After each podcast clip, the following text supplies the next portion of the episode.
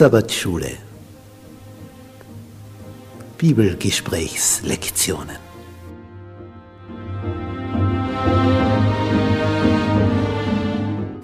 Die Verheißung. Gottes ewiger Bund.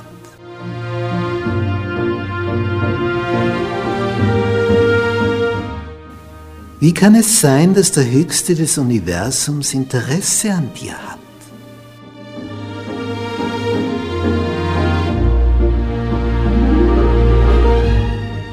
Worauf kommt es an, dass eine Beziehung zu deinem Schöpfer entsteht?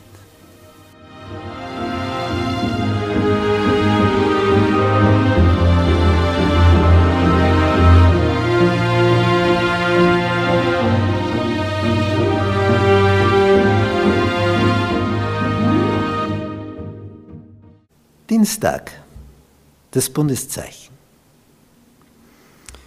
2. Mose 31, Verse 16, 17. Darum sollen die Israeliten den Sabbat halten, dass sie ihn auch bei ihren Nachkommen halten, als ewigen Bund. Er ist ein ewiges Zeichen zwischen mir und den Israeliten. Denn in sechs Tagen machte der Herr Himmel und Erde. Aber am siebten Tag ruhte er und erquickte sich. Das ist der Sinn.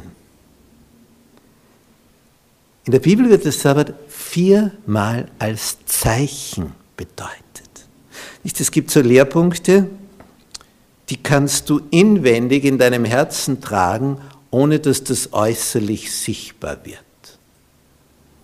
Nicht, wenn du weißt, diese Lehre von der unsterblichen Seele ist eine Erfindung von Babylon, Persien, Griechenland, Rom, und nicht von Gott. Und wir sind sterblich. Und der Mensch ist eine lebendige Seele oder eine tote Seele. Dass da also nichts Unsterbliches in uns ist. Er kann uns aber ewiges Leben schenken. Aber wir von uns selbst haben es nicht. Aus dieser falschen Lehre heraus kam ja dann die ewig brennende Hölle, wo du immer brutzelst und gegart und gegrillt wirst. Weil wenn du nicht, nicht sterben kannst, weil du unsterblich bist, das war ja die Lüge im Paradies, du wirst nicht sterben der zweite Tod erwartet dich, wenn dir Jesus nicht ewiges Leben gibt. Es gibt nur Leben oder Tod. Das ist die Alternative, nicht ewiges gebraten werden. Aber wenn du das jetzt in dir trägst, das hängst du ja nicht als Schild vor dir und gehst nicht so herum, dass du sagst, unsterbliche Seele gibt es nicht. Das trägst du innerlich. Aber der Sabbat, das ist ein Zeichen. Warum das? Ja, weil das rundherum fotografierbar ist. Das kann jeder filmen. Ich erinnere mich da an eine Dame, die kam mit ihrem Mann in unserem Bibelkreis und mit der Zeit entdeckt sie auch den Sabbat und die haben angefangen, das dann auch zu feiern und jeden siebenten Tag, jeden Samstag zum Gottesdienst zu kommen. Und fahren sie also immer weg, und eines Tages, an einem Sabbatmorgen, sie gehen gerade zu ihrem Auto, sagt die Nachbarin, jetzt beobachte ich das schon so lange. Jeden Sabbatmorgen, also sie hat gesagt, jeden Samstagmorgen, geht ihr um dieselbe Uhrzeit, immer um dieselbe Uhrzeit, mit eurer schönsten Kleidung zum Auto und fahrt weg. Und dann sehe ich euch stundenlang nicht. Wo um Himmels Willen fahrt ihr denn da immer hin? Der Sabbat ist ein Zeichen, ist fotografierbar, das ist sichtbar, das sehen die anderen. Das bleibt nicht verborgen, das ist nicht nur tief in deinem Inneren irgendwo drinnen, das sieht man nach außen. Da wird etwas sichtbar. Es ist ein Zeichen. Es ist deutlich. Und die hat ihre Neugier nicht mehr länger bezähmen können. Und an da hatten sie in der Minute nicht so viel Zeit. Sie wollten ja rechtzeitig beim Gottesdienst sein. Wenn wir heimkommen, dann erklären wir das.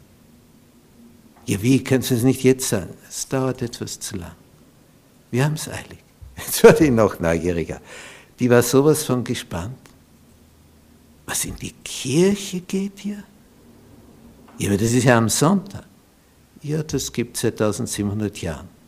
Das ist die römisch-katholische Abart und gehört auf den römischen Misthaufen. Das ist nicht göttlich. Das Göttliche ist der siebente Tag als Ruhetag, der Samstag. Das ist also etwas, wo du allein dadurch, dass du es befolgst, dieses Gebot, was eines der zehn Gebote ist, gedenke des Sabbattages, dass du ihn heiligest.